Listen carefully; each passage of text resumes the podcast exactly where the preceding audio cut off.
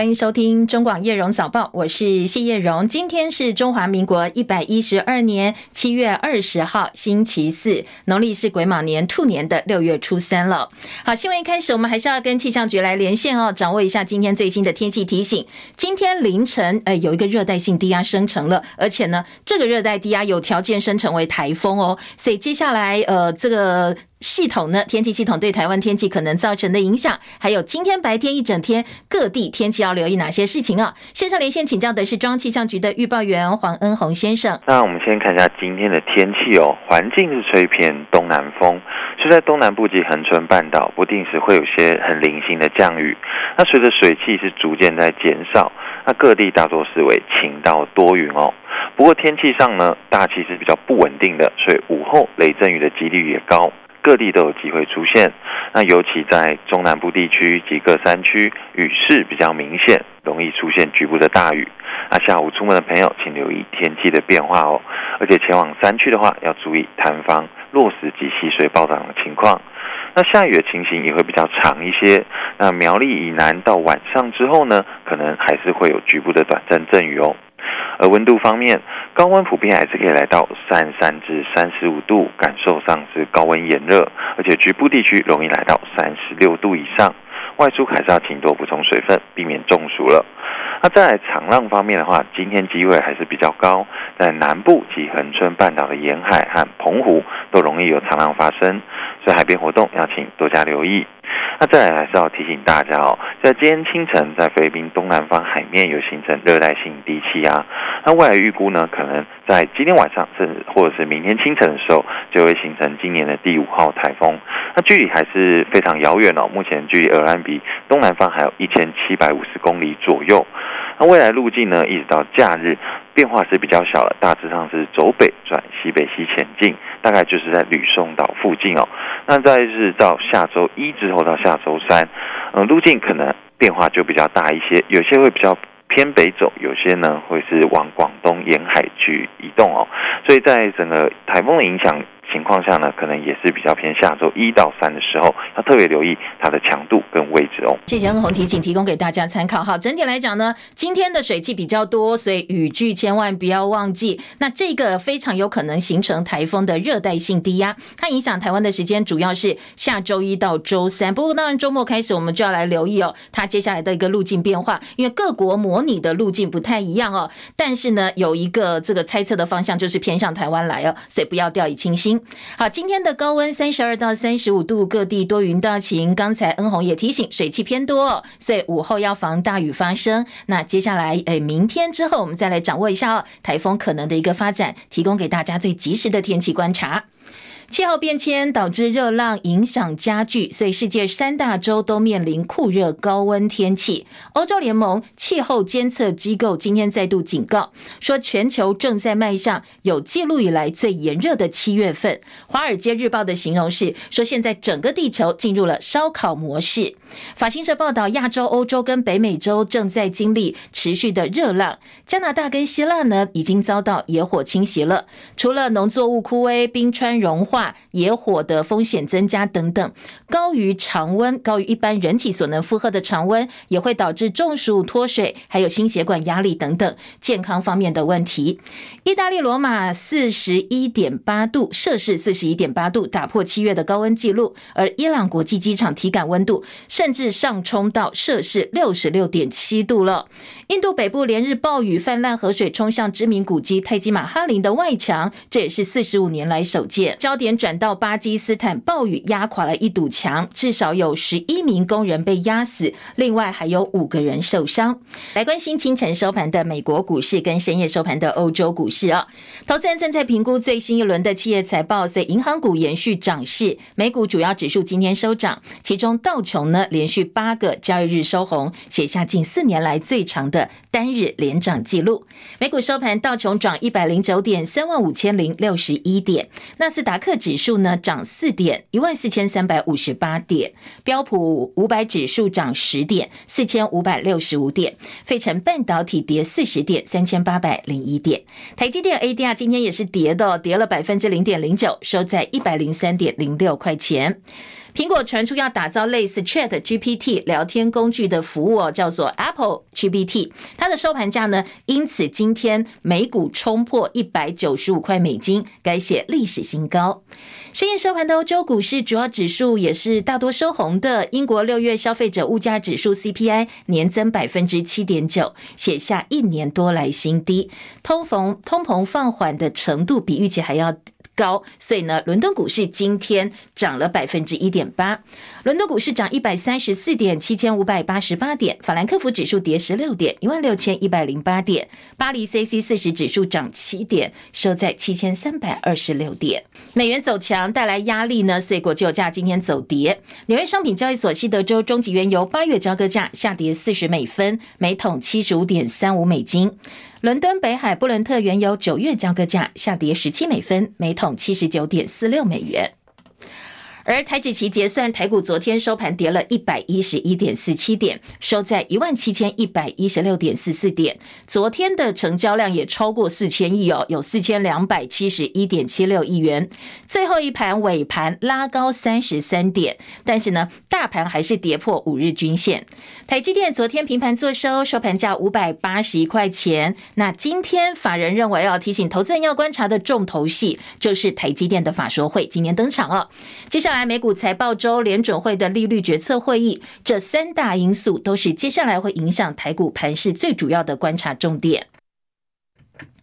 昨天美元指数回升，主要亚币纷纷示弱，台币汇率跌回三十一块钱，收盘收在三十一点零六三兑换一美元，贬值了六点七分。马上超级央行周就要到，所以市场观望的气氛比较浓厚，汇市冷冷清清。台北及元泰外汇市场的总成交量缩水到十点八零五亿美金。AMD 董事长兼执行长苏姿丰旋风访问台湾，昨天他出席了超维的创新日，接受媒体联访，他。表示呢，未来五年 AI 商机上看一千五百亿美金，AMD 会把 AI 视为是首要的投资领域。他也特别强调，相当倚重台积电，像是 MI 三百系列，如果没有台积电帮忙的话，他说就没有办法推出了。被问到接下来会不会跟台积电总裁魏哲家见面，他没有正面的回应。今天他的行程呢，是下午会出席国立阳明交大荣誉博士的学位颁奖典礼，之后就要飞到日本去，结束在台湾的快闪行程。韩国经济日报报道说，三星可能会跟特斯拉合作生产下一代全自动驾驶晶片，而且呢，呃，相关报道说，三星的制程良率，其中一款呢，已经大幅提高到百分之六十了。一份最新的美国民调显示，美国共和党总统候选人的提名战方面，前总统川普党内支持率现在高达百分之四十七，不但比六月份调查的百分之四十三还要高，也远远高过他主要对手佛州州长迪尚特。迪尚特的支持度只有百分之十九哦，川普是四十七。前两天才炮轰台湾抢走美国人的工作，主张对台湾设贸易壁垒，对台湾苛征关税的川普，现在。在共和党内的民调是横甩对手，他的党内支持度除了提到刚才是呃提到领先佛州州长之外哦，他远远超过其他的主要竞争对手，包括企业家拉马斯瓦米以及前副总统彭斯。好，这两个人的支持度更低，只有百分之九以及百分之七。如果假设川普在二零二四十一月大选当中对决的对手是现任美国总统拜登的话，那最新的民调说。拜登会以百分之三十七的支持率打败川普的百分之三十五。好，不过也听到这两个人的数字差别不是很大，因为呢，另外还有百分之二十八的受访者说，他们也不确定要把票投给川普还是拜登，可能会投给其他人，或者这两个人都不投。换句话说，这百分之二十八还没有决定投票意向者，可能就会决定接下来下一任美国总统是谁了。为了理解半导体对地缘政治的影响，美国的胡佛研究院跟亚洲协会美中关系中心联合发表了“细三角”美国、台湾、中国跟全球半导体安全报告，针对美国如何降低半导体供应链中断风险，如何维护台湾民主，如何抵御中国的半导体野心，提出了相当多项的建议。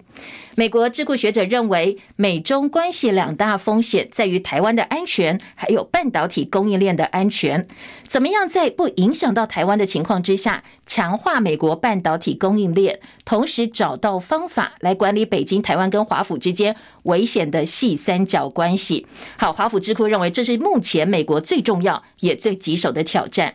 而维护全球半导体供应链安全，包括一定程度的生产回流到美国去，还有确保台湾安全跟自主选择。好，华府智库提出来的建议说，刚才提到这些部分，通通都是美国非常重要的利益。目前美中竞相扩大对南太平洋地区的影响力。美国国防部长奥斯汀下周要访问巴布亚纽几内亚。日经亚洲报道说，现在美国跟巴纽签订的防务协议表明，允许美军使用的基地将用在紧急事态行动，显示如果真的台海或南海爆发冲突的话，美国可能会以巴纽作为行动基地，在南太平洋地区安全伙伴关系越加受到关注之际，另外两个岛国包括所罗门跟万纳度，则是有意建立军队，而且呢，他们已经开始展开行动了，跟澳洲咨询这件事情。英国的情报首长非常罕见的公开表示，他们证实说，俄罗斯总统跟瓦格纳佣兵集团首脑普里格金达成协议，其实最主要是要保全自己的利益。另外一方面，有影片显示，普里格金在兵变之后首度公开露面。切海伦的报道。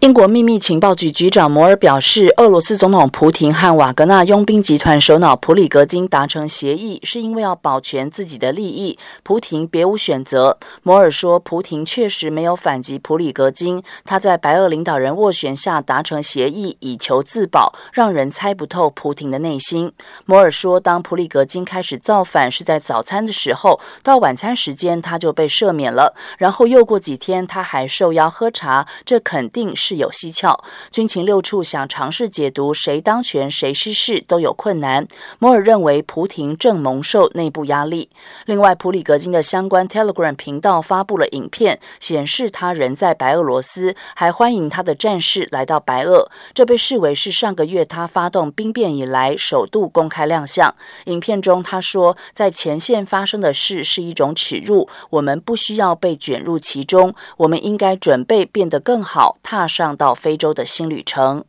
记者戚海伦报道。好，不满联合国提出协助俄罗斯粮食跟肥料出口承诺没有兑现，俄罗斯宣布退出黑海谷物协定，外界担心会冲击到全球的粮食供应。俄罗斯今天提出条件了，他们说呢，如果希望莫斯科重新回到谷物协议的谈判桌，重启黑海谷物协定的话，联合国现在还有三个月的时间去执行双方备忘录上的条件，来帮忙俄罗斯的农产品出口。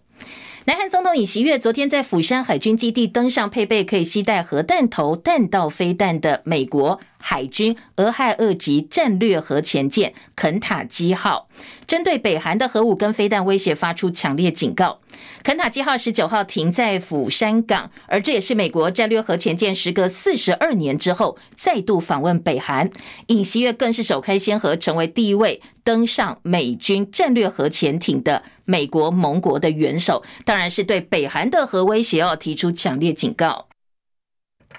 要跟美日韩别苗头，中俄的军演也会师在日本海参演攻击，将首度从俄罗斯的机场起飞。泰国前进党党魁皮塔在十三号的国会总理选举当中失利，国会排定今天要再度表决。但是有人主张皮塔不能够被二度提名，所以国会呢先针对这个部分进行表决。因为过半议员反对皮塔被二度提名，所以他确定无法竞逐泰国的总理大位。另外，北非的阿尔及利亚南部星期三发生了一起客运跟汽车对撞的重大车祸，至少三十四人死亡，十二人受伤。当下撞击力道之大，引起了现场非常大的火势哦。所以在现场呢，呃，清理的时候发现了相当多具的焦尸。美国佛州罗德代堡威尔顿庄园有一个叫做纳杰达岛，这里呢大概住户只有八十一户。七月中，社区被狮子兔群侵害，有将近一百只兔子在街道上活蹦乱跳。虽然看起来还蛮可爱的，不过居民一走出家园呢，家门的时候就看到成群的兔子在街上乱窜，包括了他们可能会在地上钻洞去咬电线或者随地排泄，甚至直接冲到车道上，造成交通大乱。所以对当地居民来讲还蛮困扰的。好，为什么街上会有这么多兔子呢？因为呢，有些兔子是两年前当地饲主搬家的时候非法放生之后，兔子自己繁衍的。现在推测哦，至少可能会有一百多只兔子在街上乱窜。当地议会已经决定了。呃，不要让这些兔子再生下去，甚至影响到周边的社区，所以他们决定要扑杀这一百多只的兔子。不过有一部分居民说要来救兔子，所以市议会特别给当地要救援的民众，主张救援的民众一段时间让他们去安置这些兔子，如果没有办法处理的话，就要全面扑杀了。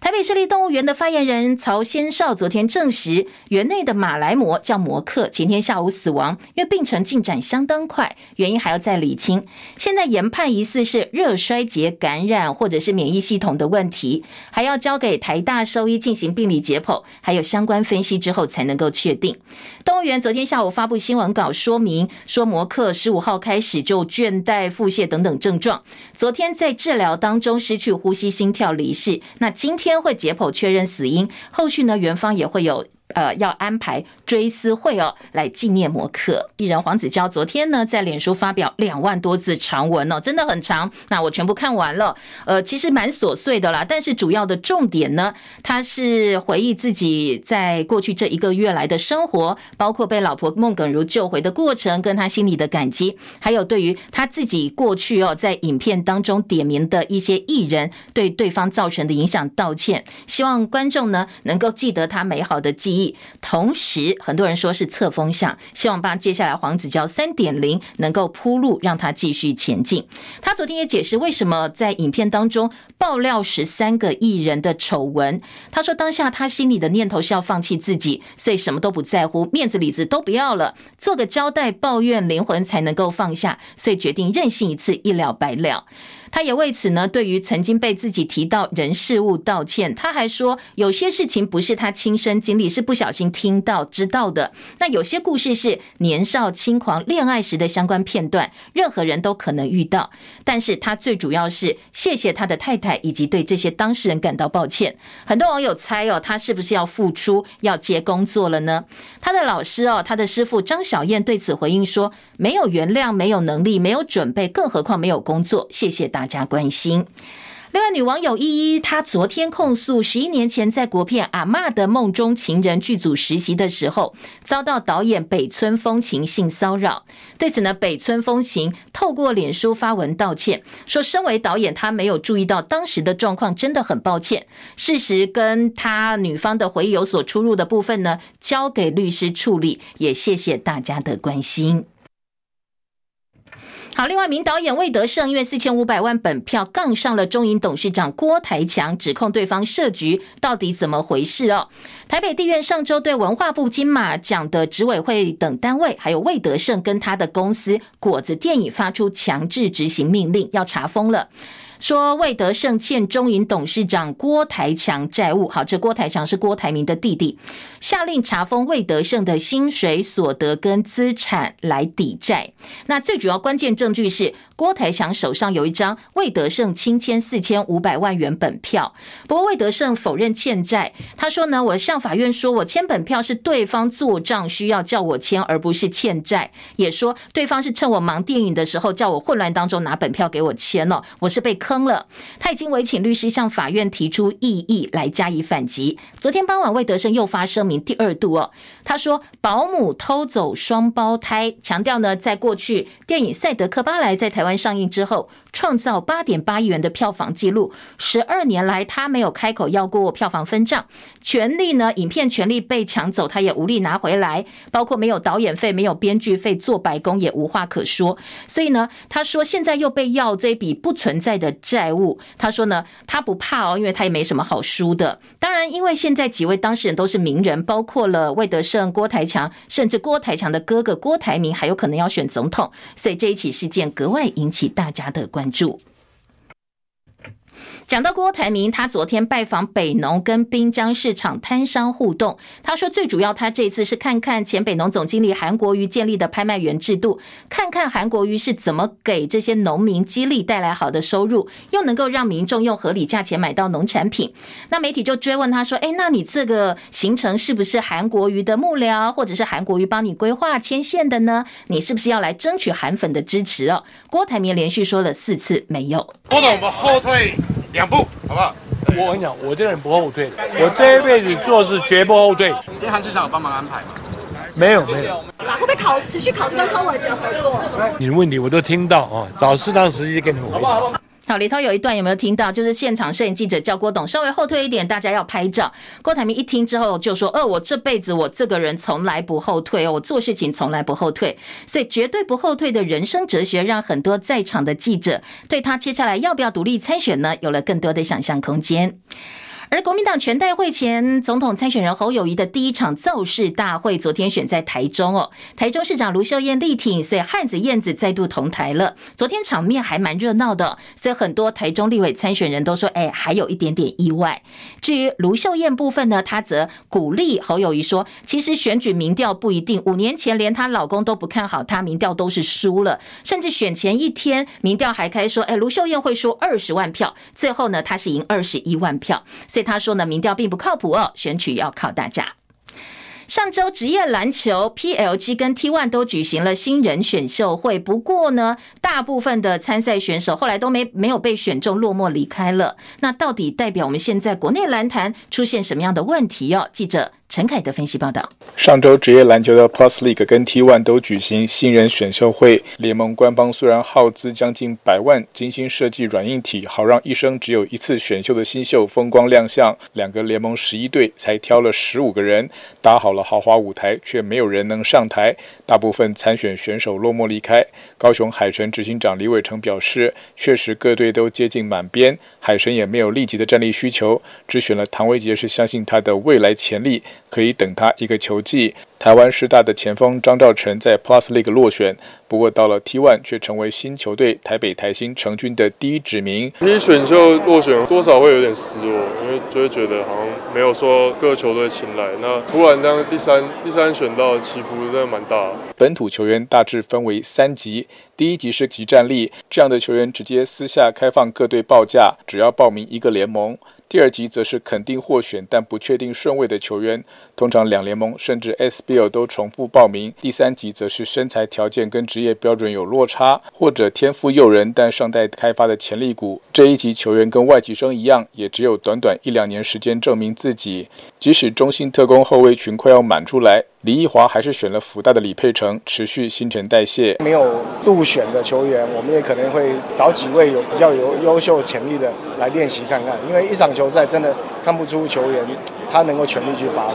那来试练看看，如果能够融入球队，或者他能够表现出来，那还是有机会。但篮协公布的选秀指引规定，球员首轮保证月薪六万，次轮五万。虽然给球员多一重保障，但也多一道门槛。今年两联盟十五个人名单完全不重复，并非巧合，暗示各球团台面下已经达成默契。除了第一级非要不可的顶尖好手必须先商谈以外，连二级以后的球员也在选前协调完毕，只要别队看上就果断放生，避免经纪公司来回哄抬身价，造成球团彼此困扰。但如此一来，也大大丧失选秀会的悬疑刺激性味。台湾篮球过去发展方向其实反而比较类似欧陆，但 NBA 是台湾运动迷最热衷的国外赛事。即使国内选手质量远不如美国，职业联盟还是举办选秀会，希望在休季期间。吸引球迷关注，只是三个联盟联赛独立比赛，跟 NBA 单一联盟托拉斯的垄断性质完全不一样。各自办理选秀会其实失去意义，但两联盟竞争态势下设立任何薪资上限或者合约限制，无意自缚手脚。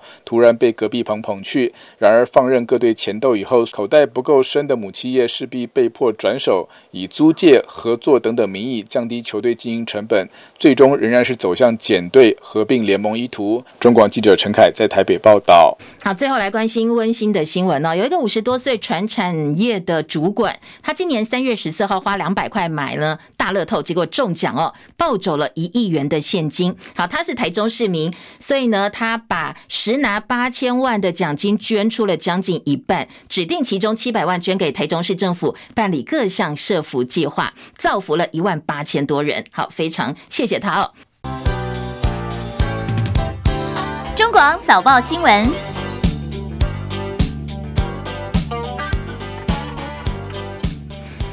关心一下今天早报各个报纸、综合性报纸跟财经报纸的头版内页新闻焦点。首先，头版头条呢，我们先来听哦，美国法院的这一起判决。联合报的头版头条，中国时报的头版二题，告诉你说，呃，所有权缠讼十年落幕，美国法院判决两蒋日记归我国国史馆，而中时说缠讼十年终于落幕，两蒋日记美国法院判归台湾国史馆。好，这是前总统蒋介。石跟蒋经国五十一箱文件被放在美国史丹佛大学，已经将近十八年之久，打官司打了十年多，美国法院把文件所有权终于判还给我们的国史馆。当然，这些呃文物的原件也会重新被送到台湾。国史馆馆长陈怡生他今天表示，前两个月呢已经派人到美国去清点，可能最快下半年就会送回来了。这些呃，这个回忆录啦、日记啦，对于我们接下来要研究过去这一段历史来讲，当然很重要，会提供非常丰富的第一手资料。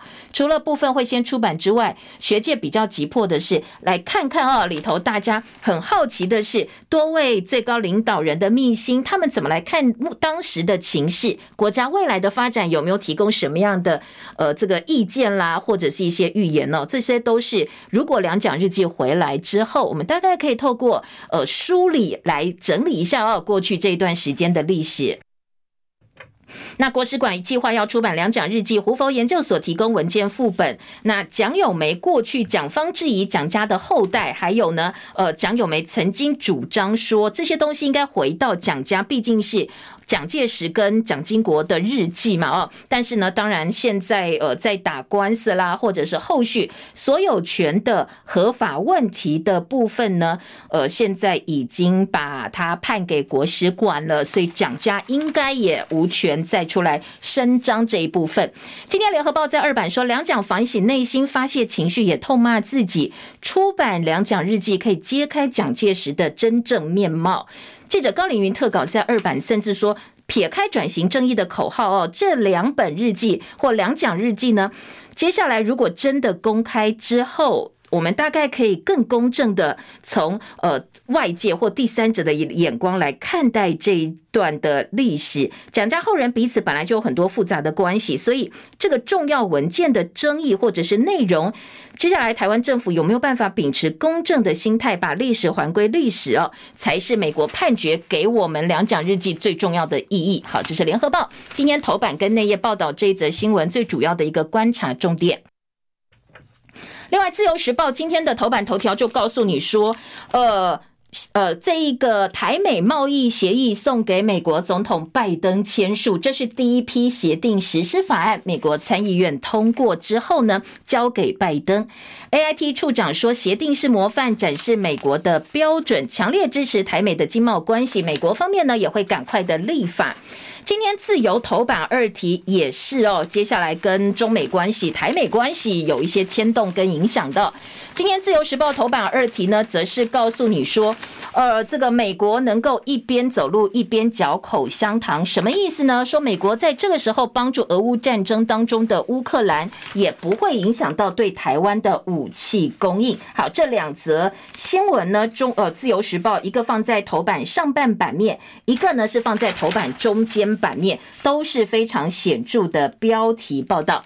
在台美贸易倡议部分，包括财经报纸，包括今天的综合性报纸，其实都还蛮关心的。像自由二版版头就是我们的行政院长陈建仁，他说台美贸易倡议是保障台湾的经济安全。第二阶段的预备会议已经开始要展开了，优先讨论的是环保、劳工、农业方面的议题。好，这个东西就没这么简单了。所以财经报纸呢，今天在内页新闻，像《工商时报》。他说，呃，交给拜登签之后，台美关系往前迈没有错，但是再来第二阶段谈判，就是所谓的深水区了，双方可能就有一些利益方面的一些拉扯，包括环保、农业跟劳工这些议题。那经济日报则说，陈奎催促台美贸易协定生效，他到立法院专案报告的时候说，临时会你赶快拍板哦。财政部长则表示，关税便捷化，报关快递业可以受惠，一年呢可以呃在呃减少大概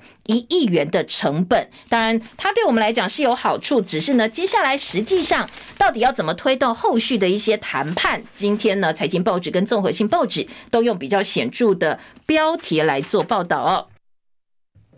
好，再来听到的是，呃，今天在拉法叶件案的部分呢，今天自由时报放在头版上半版面，告诉你拉法叶件的佣金案，我们又追回了。赃款哦，四十三亿元。联合报这一则新闻在内页也有。联合报的报道角度就是说，法界说这是伊利共享赃款，赃款呢大家一起分哦。拉法叶舰佣金案的后续，自由今天头版中间版面还有告诉你，汉光演习今年首度在民用机场桃园国际机场进行反空降操演，昨天呢是第二次的预演，呃，阿帕契、黑鹰都现身桃园机场反空机。将操演歼灭敌军。好，今天的自由时报头版中间版面的照片，配合今天在自由时报头版二题的这一则新闻。说呢，美国印太司令部司令阿基里诺他出席阿斯本安全论坛的时候说，呃，美国一方面军援乌克兰也不会影响对台湾的武器供应，而且呢，两者能力他们都有能力兼顾。他还说，如果老共决定中国今天决定要打台湾，就在现在打过来的话，以美国的现有实力，他有信心北京会失败。他说，美国拥有地球上最强大的军队，如果中共真的打台湾，那美国有信心会。击败中国，好，这是呃今天在自由时报头版中间版面的报道。另外还有一则新闻是社会焦点呢，自由放在头版的下半版面，告诉你有一个嫌犯，他自封台湾巴菲特，他在狱中吸金四千万，竟然还可以买通监所主任管理员遥控指挥，在外面继续吸金，真的蛮夸张的。自称台湾巴菲特的周瑞庆，他先吸金四十一亿元，被判刑十四年，逃到国外两年之后，后来被抓了。没想到服狱期间呢，他竟然有本事哦，呃，买通相关的管理人员，在狱中遥控去操作虚拟货币。好，这是自由时报的报道。再来听的是中国时报今天的头版头条，财经报纸呢，对于 AI 的话题也给予关注哦。中时今天聚焦的重点是告诉你说。公务机关机密文件现在要禁用生成式 AI，什么叫生成式 AI？大家最熟的 Chat GPT，因为呢，它已经呃这个对全球发生巨大影响。一方面可以帮你提升工作效率，但是有很多侵权方面的问题。所以全球 AI 热浪呢席卷之后，带来一体两面的影响。有些人主张政府应该对 AI 应用有所规范，但是产业界则希望政府不要管太多。所以国科会昨天表示生。生成式 AI 变化很快，太赶着提出相关法规，反而会绑住产业发展计划。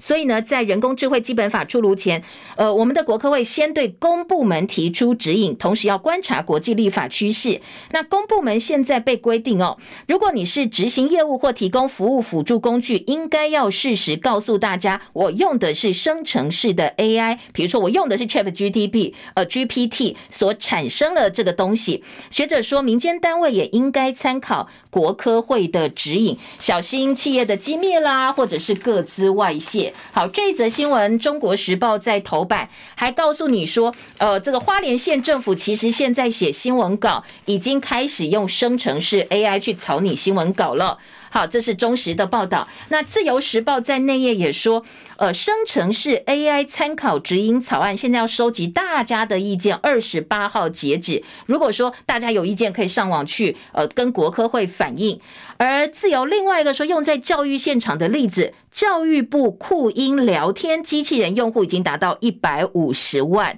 好，这是台湾师大建置的英文线上学习平台，也是全球第一个使用 OpenAI 服务应用在教育上的案子，很多人都在用哦。好，这是自由时报的切入角度。另外，《经济日报》呢，在头版头条则是用苏姿峰 AMD 执行长，他说未来的 AI 将会无所不在，放在头版头条，相当大的一个标题。好，昨天苏姿丰呢，他是这几天访问台湾第一次公开接受媒体访问。他说他很看好 AI 的后市。现在 AI 他认为还在早期发展阶段，至少还有五到十年的发展光景。未来三到五年整体市场潜在规模高达一千五百亿美金，换算台币四点六兆。所以接下来，哎，AI 可能是无所不在。他认为非常的看好哦，说这个是接下来的后市。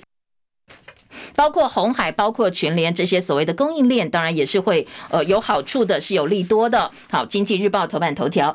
内页呢，今天还有其他的切入角度跟 AI 有关，也可以告诉大家，像呃《工商时报》在内页说，已经有超过八千个作家联署要求 AI 业者必须要付费。怎么讲啊？你看这些所谓大的资料库，它是很大的一个呃贝塔去做搜寻嘛，哦，所以产生了这些呃所谓的生成式 AI 的一些运算服务。但是呢，有超过八千个作者联署发表一封公开信，说微软、Meta、阿发贝，你们这些企业又没有给我钱，没有获得。给我任何报酬的情况之下，你用我的作品来训练 AI 系统，说呢，你包括模仿跟吸收我们的画故事风格跟想法，你搜集了这么多的书籍、文章、短文跟诗，用 AI 系统再去重新整理之后发展出来的这些所谓生成式的 AI 服务，这些都是我们的心血，你剽窃了我们的心血，而且呢又没有回馈在他们身上哦，所以呢，这些大量文本进行训练产生出来的，包括。你说的结论啦，写程式啦，或者是写文章啦，到底该不该给呃原本的作者一些回馈，或者是分享利润？好，这个成为另外一个讨论话题了。工商时报说，已经有超过八千个作家哦，他们一起来联署，说这些呃 AI 企业呢应该要付费。好，这是今天财经报纸内页关心的重点。工商时报的头版头条：艾斯摩尔报喜供应链出运，为今天的台积电法说会酝酿好兆头。好，今天股市投资人关心台积电法说会到底会释出什么样的讯息哦？呃，这是《工商时报》财经报纸头版头条。第二季艾斯摩尔报喜说，他们的净利年增百分之三十八，占全年营收超过三成，所以大家都看好今天的呃台积电法说会。不过台股呢，《经济日报》说，昨天台股大怒神内资杀盘，上冲下洗两百五十八点，所以资金已经转向生医去避险了。今天台积电的法说会，大家拭目以待，看看呢到底是呃往好的方向走。还是说看空的方向走？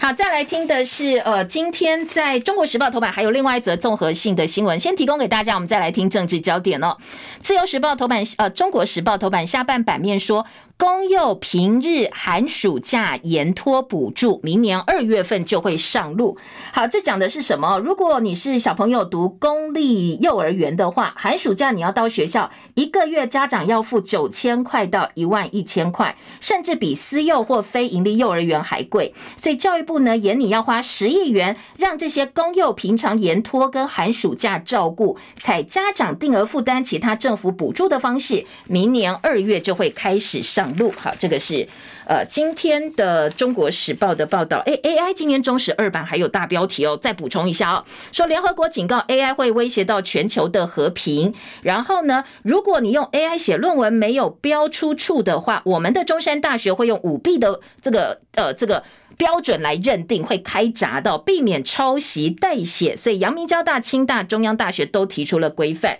人工智慧双面刃，自然监管呢，同时也不能冲过头，影响到产业发展。好，补充一下哦，《中国时报》对 AI 的部分观察。再来就要听今天的政治话题了。首先呢，今天中时自由联合给了很大版面，都是赖清德，他马上呢要去参加巴拉圭总统的就职，然后要过境美国嘛，哦。要过境美国，先前美国已经呃对外证实了这个消息，而且呢喊话中国大陆说呢，你不能够这个借此挑衅，说这很正常啊，过去台湾副总统这么多人来都过境了。那今天的自由时报三版说赖清德将过境美国，AIT 冒号，中国不应该借此挑衅。孙小雅说，美国支持台湾民主，台湾大选不会选边站。好，这是赖清德，他本身是民进党总统参选人，也是民进党党主席，又是副总统。他呢，呃，先前曾经表示说，因为蔡总统领导，我们跟美国白宫接近了，还说。当台湾总统可以走进美国，追求的政治目标就已经达成了。金融时报网站最新的报道说，美国官员针对他这么讲哦，说台湾总统可以走进白宫，追求的政治目标就达成。针对这个部分，美国非常有意见，所以官员要求台湾必须要厘清赖清德的说法。而且呢，金融时报解读是，这你来看看哦，美国对于赖清德是有疑虑的，对他其实不太信任的。今天的联合报三版重点就是这个，说赖走入白宫说传美国要求厘清，凸显白宫对两岸政策的疑虑。不过总统府说，美国没有跟赖团队来做接洽哦，从来没有就此质问赖团队。那台湾官员也说，这个议题已经获得解决了。好，来听听看这个猫腻哦，说。美国没有向赖团队做相关指示，那美国有没有向其他我们的政府高层做这个指示呢？好，这个大家可以来做进一步的呃想象跟观察。再来，在总统府的说法也是说，美方高层没有对此向赖副总统团队做出解释。而过去呃，在台美之间的互动啦，到底呢？嗯，民进党高层跟赖清德是不是画上等号？他们对于赖清德的观察是不是跟蔡英文是一样的，好，这也是另外一个重点。而孙小雅除了强调美国没有特定支持的总统参选人之外，也说台湾大学我们跟各个候选人各方都有接触，但是我们不会打分数。赖清德要到巴拉圭过去，美国国台办昨天晚间发声明说反对，而且说务实台独工作者就是台海稳定的麻烦制造者。在联合报的特稿观察说，呃，AIT 精算抓台湾节奏，顾及美方的利益。美国在台协会 AIT 昨天举行年度记者会，因为美国最近寻求跟中国大陆对话，所以两岸关系和平区域稳定的影响性是我们比较关注这一场记者会的重点。所以孙小雅说，美国跟大陆牵涉领域相当广泛，有各种复杂的议题。台湾是我们之间会讨论的项目，但是并不是唯一的项目。联合报记者陈希文的特稿说：“好，年度记者会时间落在七月，跟前前两年相比比较罕见，因为过去大概都是十月底哦，或者十一月底。今年改在夏天，又在呃，我们几位主要总统参选人，像赖清德要过境美国，侯友谊九月要访问美国，在这个前夕呢，令人万味，是不是透露出什么样的讯息哦？好，有意向中方喊话吗？有意对我们国内的这些政治人物表态吗？今年。”在联合报记者观察都有提到哦，说 AIT 多事之秋，除了对大陆释放消息，也针对最近 AIT 在内湖想要扩建嘛，所以引起当地居民反弹，甚至还说你再扩建下去，可能比你们白宫都要大哦，在小小一个台湾的 AIT，所以他适时举办记者会，适宜放下身段，告诉我们台湾的居民说，我们想要当内湖好邻居啦，并没有这么阿拔哦，大家来沟通一下，也要展现诚意，破除国内的以美疑虑。好，这个是联合报的观察哦，呃，美国印太司令说，如果今天老共打台湾，北京会失败。联合报放在三版下半版面小小一块，相较自由时报放在头版中间版面，联合报版面给的比较小。还有川普说，台湾人抢走美国晶片生意，美国应该要用关税来加以阻止。昨天陈建仁说，他不接受美国这样一个说法。自由时报之外，今天的联合报哦，跟中国时报的内页来听听看，针对呃这个侯友谊访美跟国民党内的一些状况，做了什么样的报道角度？今天的中国时报说，侯友谊九月上旬访美，至少会有一场公开演讲。好，这是三版版头。争取踏进华府，配合美国参众议院开议时间，可能会见裴洛西，就是美国的前议长裴洛西。国民党第一场台中造势，汉子挺燕子挺汉子，昨天呢特别哦拉起他的手。如果你透透过我们直播可以看到，今天呢在呃中国时报的照片，有卢秀燕拉起侯友宜的手，跟他说啊，民调没什么啦，以前都说我不会当选，你看我还赢了二十一万票。再来，在今天《中国时报》还有《选战观察》说，侯办忙澄清，全因金小刀频频遭放话修理。金小刀为什么会重出江湖？金普聪哦，可能是目前政坛大家最好奇的事。侯友宜亲口证实是他亲自邀请金普聪，而不是马英九帮忙安排的，就是要力挺金普聪。不过，金普聪这一把刀，最近为了整顿国民党内部，让国民党内变得更加动荡，包括了切割说，包括了。边疆论，所以这两天忙着帮呃好这个金普聪发新闻稿，甚至发的新闻稿都要比呃侯友谊的新闻稿还要多了。好，几个部分呢，今天早报说，当然呃朱立伦是一个这个国民党现在呢大家众矢之的，为什么呢？他决定用征召的方式来决定国民党二零二四总统提名人。被征召的这个侯友谊出现之后，民调一直往下掉，没有起色。先前传出中常委要在全代会正式提名侯友谊之前呢，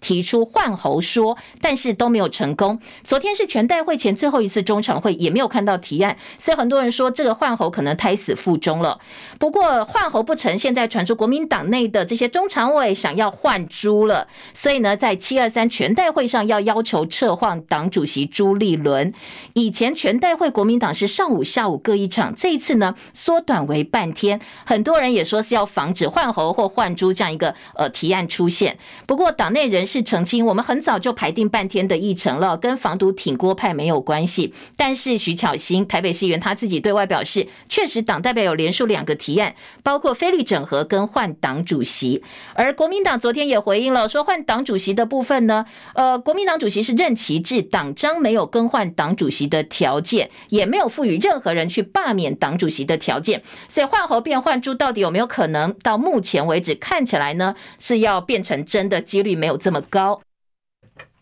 那昨天金普聪呢，在谢龙介陪同之下去拜会云林县前县长张荣卫，呃，两个人先从张家谈一个多小时，后来又去吃饭，一直到晚上九点钟结束。最主要就是金普聪跟地方派系不合的传闻太多了，加上张荣卫先前已经表态他要挺郭台铭嘛，哦，所以在谢龙介安排之下，张荣卫见了金普聪，呃，当然希望能够帮侯友谊争取一些支持，也破除金普聪跟地方派系不合的传闻。不过张张荣卫。接受地方媒体采访的时候很直哦，他说呢啊，如果郭台铭出现，我这一票就投给郭台铭，我也没有什么影响别人的呃能力呀、啊，我就我这一票投给这个郭台铭。那如果郭台铭没有出现，记者追问说，那你这一票会不会转投侯友宜呢？张荣卫就说啊，我也没有什么选择啦，我就支持侯呃侯友宜啦，顺从民意啦，我个人影响力不是很大。那像他来看我嘛，大家好朋友，他指的是谢龙介，说我就礼貌嘛哦，我们也不可能。说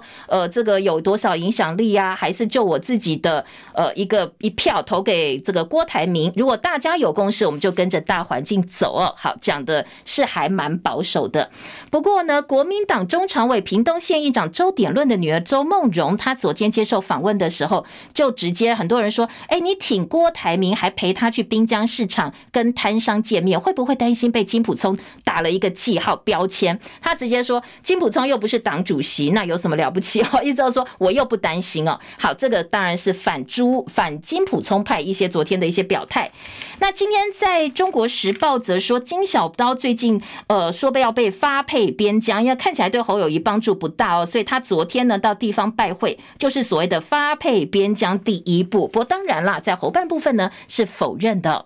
昨天有两份民调，哎，两份民调都是赖清德第一，柯文哲第二，那呃侯友宜第三。另外一份新媒体风灿传媒是做四卡都，把郭台铭也放进去了。郭台铭放进来之后，侯友宜变第四名了。好，在风灿传媒的民调数字，赖清德二十八，柯文哲二十，郭台铭十四。侯友谊很惨哦，十二点四，好，已经掉到十四以下了。而林传媒呢，则是呃，侯友谊跟这个赖清德呢是三十八点四，柯文哲二十八点三四，侯友谊二十一点二九。那这三个人的排名不变，但是值得注意的是。柯文哲的支持度跌破三成，流失最多的族群是三十到三十九岁女性，从上个月的百分之五十点七四掉到三十九点二八，掉了十一好。好，这个是值得注意的。那联合报说，现在金普从南下拆弹，代表蓝军整合已经在路上了，大家可以期待。还有个新闻，军公教调薪被批中央请客，地方埋单。现在外传哦，六都跟两县市补助一半，新北批扛地方之慨。那台北是炮轰说，你叫地方出钱是排挤了我们地方施政。行政院说，我们出的已经比以前还要好了。好，中央说军公教调薪，我们不要全额付，你们地方要来付哦。那新北就批说，呃，选举乱喊价，双北、桃园都反对，高雄、台南说希望中央能够尽量多帮忙。再来登革热，南台湾专家特别提醒哦，现在非常严重，所以室内也要灭蚊。养猪场毛猪在养量都写下新低，近十年养猪场大减三成。学者说，呃，我们政府宣传猪肉会外销出口，通通都是政治作秀哦。谢谢大家收看收听，我是叶柔，明天早上同一时间再会，拜拜喽。